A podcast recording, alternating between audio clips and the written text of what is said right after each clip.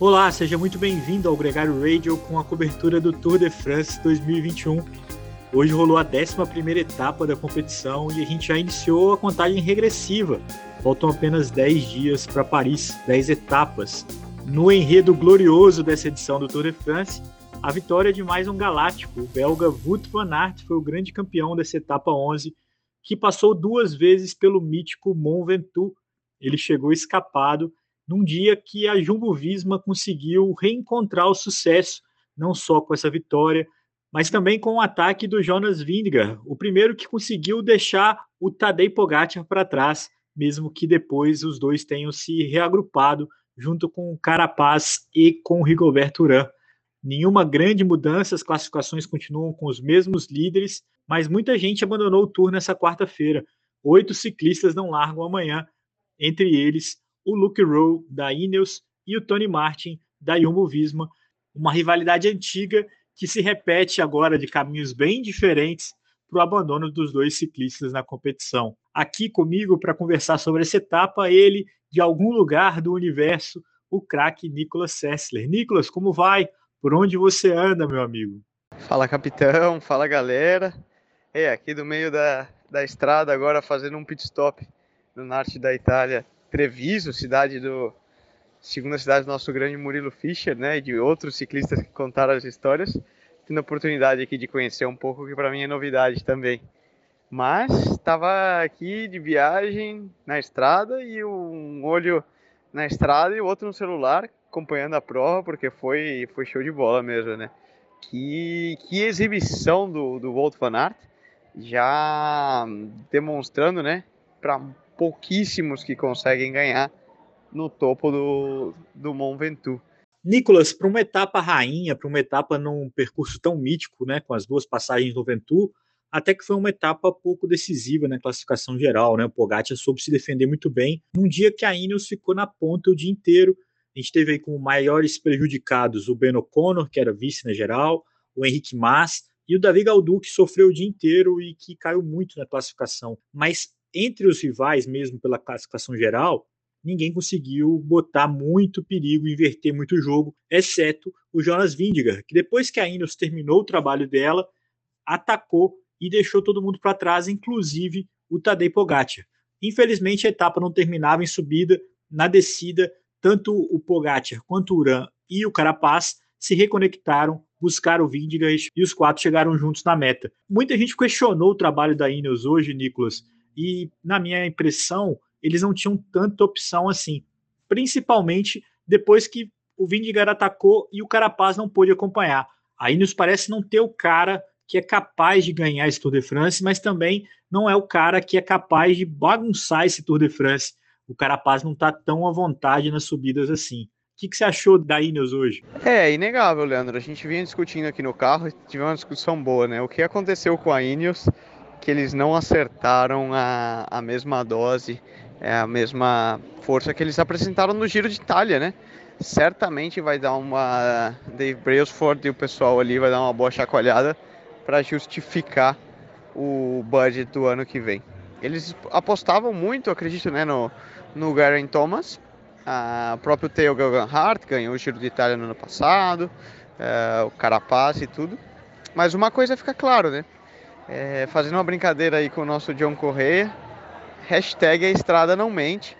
E quando não tem pernas, não tem pernas. Ele, a gente viu, eles estão tentando, pelo menos, tomar uma postura agressiva, tomar a frente da corrida e, e ver se eles acabam de alguma forma é, pegando alguma fragilidade na, na UAE e no Tadej Pogacar, né, para abrir talvez algum flanco e eu acho que também para mostrar a presença na, na, competição, né? Porque uma vez, é, uma curiosidade é que eles não tiveram ainda nenhum top 5 na, no Tour, né?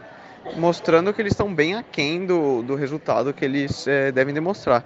Então, certamente, eles têm que mostrar a cara, tentar atacar, tentar correr de uma maneira agressiva, porque tem outra coisa: se você não tenta, você não coloca as caras, você não sabe. Pode ser que o seu rival eh, tenha um dia ruim e que as coisas não vão bem. E simplesmente o que faça falta, você tem que atacar, tem que tentar, porque uma vez perder, você já tem, né? Aquele famoso não você já tem. Então é, é preciso tentar, é preciso ser agressivo e, e ver até onde é possível chegar. Nico, como eu falei no começo, foi uma etapa que não teve grande agito na classificação. O Nairo Quintana segue com a camisa de bolinha, ele que tentou entrar na fuga e não conseguiu. A mesma coisa com o Mark Cavendish, que segue com a verde, apesar de ter sido literalmente escoltado pela equipe para chegar no tempo limite. O Tadej Pogacar veste amarelo e tem também a camisa branca que está sendo usado pelo Vindigar. Curiosamente, o jovem que deixou ele um pouquinho para trás na subida hoje do Ventu. Esses são os líderes das classificações que não mudaram. Mas isso não quer dizer que a etapa não foi sofrida, muitos abandonos, foram oito ciclistas que voltaram para casa depois dessa etapa, sete deles abandonaram literalmente, um deles chegou fora do tempo limite, foi o Luke Rowe da Ineos, que trabalhou muito, como a gente falou, pelo Carapaz, e acabou pagando um preço por isso, vai voltar para casa, curiosamente, no mesmo dia do Tony Martin, que saiu por um abandono, por uma queda, foi o primeiro a abandonar hoje, ele que já tinha caído lá no começo do Tour de France, fez um Tour de France muito complicado, o Tony Martin, os dois foram expulsos lá naquele ano que a Ineos e a Jumbo foram grandes rivais, eles acabaram brigando, né, pela ponta do pelotão naquela ocasião, e agora, por motivos bem diferentes, os dois vão para casa também. Quem também sofre muito é a Arqueia, que perdeu o Cleman Russo e o Maclay, dois caras que trabalharam muito pelo Borrani. É, o Borrani vai continuar na prova sacrificado por esses dois abandonos. Vai custar muito caro para a Arqueia esses dois ciclistas que não vão conseguir completar a prova. Falando em completar a prova, a competição continua amanhã com uma etapa plana, uma etapa bem suave, uma só com uma subida de categoria 3, 160 quilômetros. Se a gente pode chamar alguma coisa de suave, a gente pode chamar essa etapa, né, Nicolas? Porque, não sei, muito provavelmente uma fuga, possivelmente também um sprint, vai depender um pouco do quanto que as equipes vão querer levar o Mark Cavendish para essa chegada. Ele que já ganhou três etapas até aqui, amanhã é um dia que pode voltar a ter vitória no sprint e aí ele pode brilhar mais uma vez. Você tem uma aposta de como é que vai se comportar esse pelotão amanhã? Pô, verdade, Leandrão. Aquilo que a gente já vem batendo na, na tecla há muito tempo, a galera, a gente adora olhar quem tá ganhando, né? Mas a gente não tem ideia do quão difícil que é simplesmente terminar um Tour de France, da, do nível da galera que tá lá correndo, porque é realmente muito, muito alto.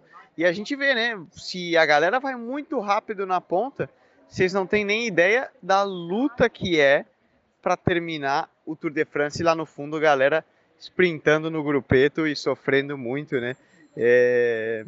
Eu, de certa forma, algumas vezes a gente já comentou sobre isso, né? Que você faz teu trabalho, você tem que dar tudo pelo teu líder para tentar tentar quebrar a prova, né, e romper, como eles, como a Ineos tentou, se explicou no caso do Luke Rowe, e de repente você depois ainda tem que lutar para terminar você mesmo dentro do tempo, do tempo de corte, e que muitas vezes não é fácil, né? De pensar, ah, o cara, ele tá num dia ruim, ele vai pro grupeto e é fácil. Para quem tem quer ter uma curiosidade aí de números, né?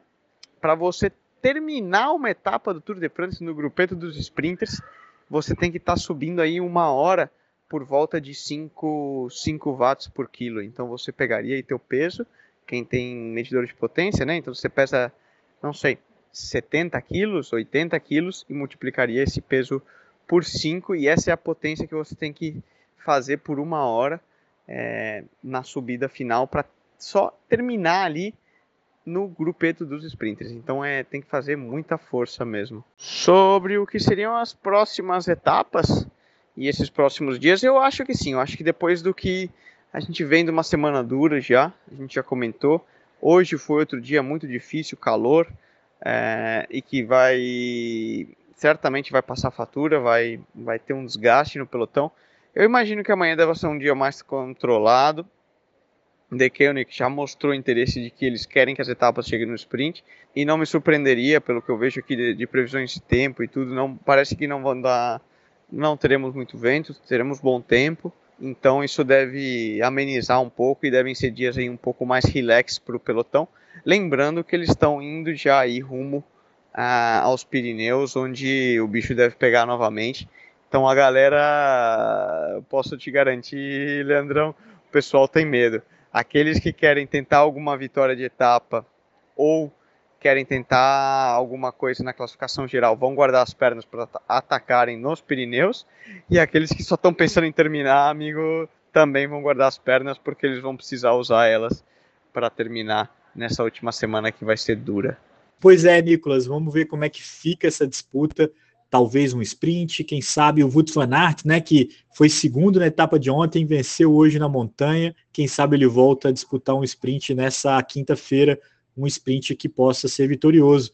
É lógico que eu estou brincando, é provável que ele tenha bastante desgaste acumulado para amanhã, mas está no páreo. Quem sabe? Quem sabe o Peter Sagan é o dia dele, ele que tem se escondido aí nos últimos dias, pode brigar também por uma vitória de etapa. Um grande abraço para você, um grande abraço para todo mundo que chegou até aqui com a gente. A gente volta amanhã para falar mais sobre o Tour de France. Valeu, é isso aí. O Tour está contornando o carro da Boa Esperança e nós também, ainda tem muita lenha para dar, porque tem muita coisa legal que vai acontecer. A gente está aí para acompanhar e comentar. Até amanhã. Valeu!